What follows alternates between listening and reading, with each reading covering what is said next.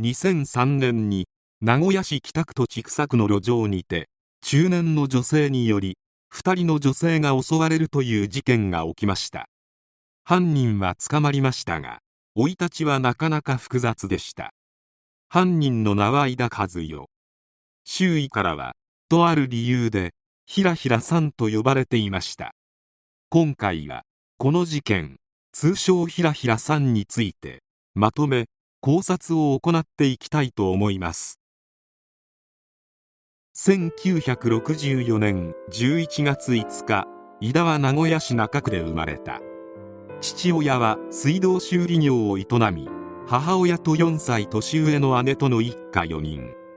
決して裕福とは言えない暮らしぶりで井田がまだ幼い時に父親は家を出ている。母親は一家を支えるために働き家にはほとんどいなかった。井田は小中学校はほとんど登校しなかった。しかしたまに登校する時は奇抜な服装で周囲を驚かせた。仲のいい一部の友達を除いてクラスメートと口を聞かなかった。勉強も全くやる気がなく授業態度などで教師に注意されると知らんぷりをしてしまうこともあった。とはいえ完全に無気力だったわけではなくおしゃれにとても関心があった。整った顔立ちだったこともあり少々おませな部分があったようである。ただ井田のファッションは流行のものというより独特な世界観のものだった。中学を卒業した井田は高校進学も就職もせずスナックやクラブのホステスのアルバイトを始めた。前述の通り整ったルックスなどもあり客からは人気があった。その後夜の店を転々としていき25歳で夜の店を辞めてからは全くの無職となった。どうやって生計を立てていたかというと井田は店で働いていた時に知り合ったある男性から毎月17万円の援助を受けて暮らしていた。この男性は井田より20歳以上も年上の自営業者で月に数回会っていたとのこと。さらに井田が幼い頃家を出ていたジップから毎月30万円の仕送りが送られるようになった。1ヶ月に計47万円もの援助で何不自由ない生活を送るようになっていた。29歳の時井田の人生が狂い始めるきっかけとなる出来事が起こる。可愛がっていた飼い犬が亡くなったのだ。心の拠り所であった愛犬がいなくなったことにショックを受け精神的に不安定になり精神神経科に通院するようになると抑うつ状態と診断された。それ以後はずっと投薬による治療を続けている。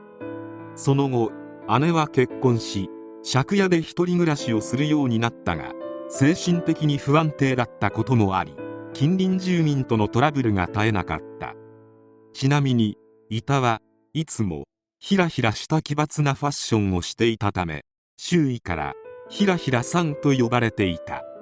父から援助してもらっていたことからも父親との関係は良好であったようであるが当時離れて暮らす父親に愛人ができており愛人のせいで父親に甘えられないと嫉妬してしまい2002年8月にこの愛人の衣類を燃やす騒ぎを起こした。援助自体は続いたもののこの一件により父との関係は疎遠になってしまった。さらに実子とも口論が絶えない関係となってしまい自分のことを守ってくれていた家族の中でも徐々に孤立していった。日々のストレスがどんどん溜まっていった伊庭は生活するには十分すぎる。月47万円ほどの援助金をアンティーク人形やアンティーク家具のコレクションに費やすようになっていった。そのせいで生活にも困窮するようになり苦しくなっていく。人間関係も悪化していたことからだんだんと自分の生活が惨めに思えてきてしまいストレスは溜まっていくばかり。そしてある日猟奇的な映像を見て同じことをすれば自分もすっきりするのではないかと興味を持ち始めた。そして犯行に及んだというわけである。2003年3月30日午後7時50分頃井田は歩いていた市内の看護師の女性に「西大曽根はどこですか?」と尋ねるといきなり襲いかかった。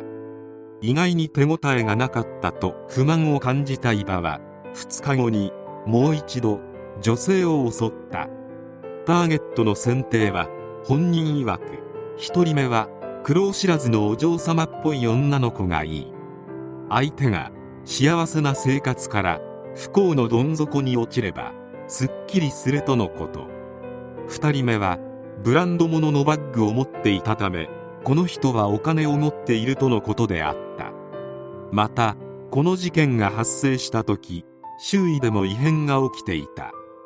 事件の前日近所の空き地では体がバラバラにされたバービー人形が30体ほど投げ捨てられていた。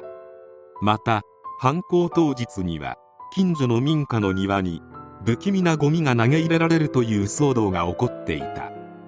ゴミの中にはバラバラにされた7体のリカちゃん人形。破れたぬいぐるみ数体。使用済みのナプキン。ハイヒール。薬。食べかけの食品など。奇妙なものばかりで。量も。大きなゴミ袋9個分ともなる。膨大なものであった。後にこれらのことをやったのは井田であったことが。判明しているが。何が。動機だったかははっきりしていない。その後別件の窃盗で捕まった時の家宅捜索で今回の事件の証拠が見つかり解決を見るのである。捕まった後の取り調べでも自分のイライラした気持ちがすっきりすると思った。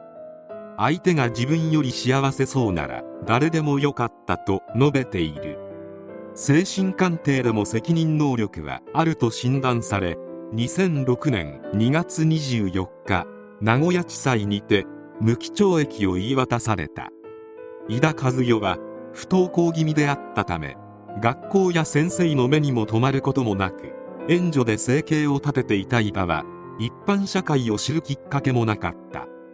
周囲を知らなければなぜ自分だけが不幸なのかと被害妄想に陥るのも無理はない。とはいえやったことは到底許されるものではない。知らない人から声をかけられたらとりあえず警戒しておくに越したことはなさそうである。被害者の方のご冥福を祈りつつ今回の事件についてまとめ終わります。チャンネル登録と高評価ボタンを押していただけると動画が広まりやすくなり事件の風化が防げますのでよろしければお願いいたします。ご視聴ありがとうございました。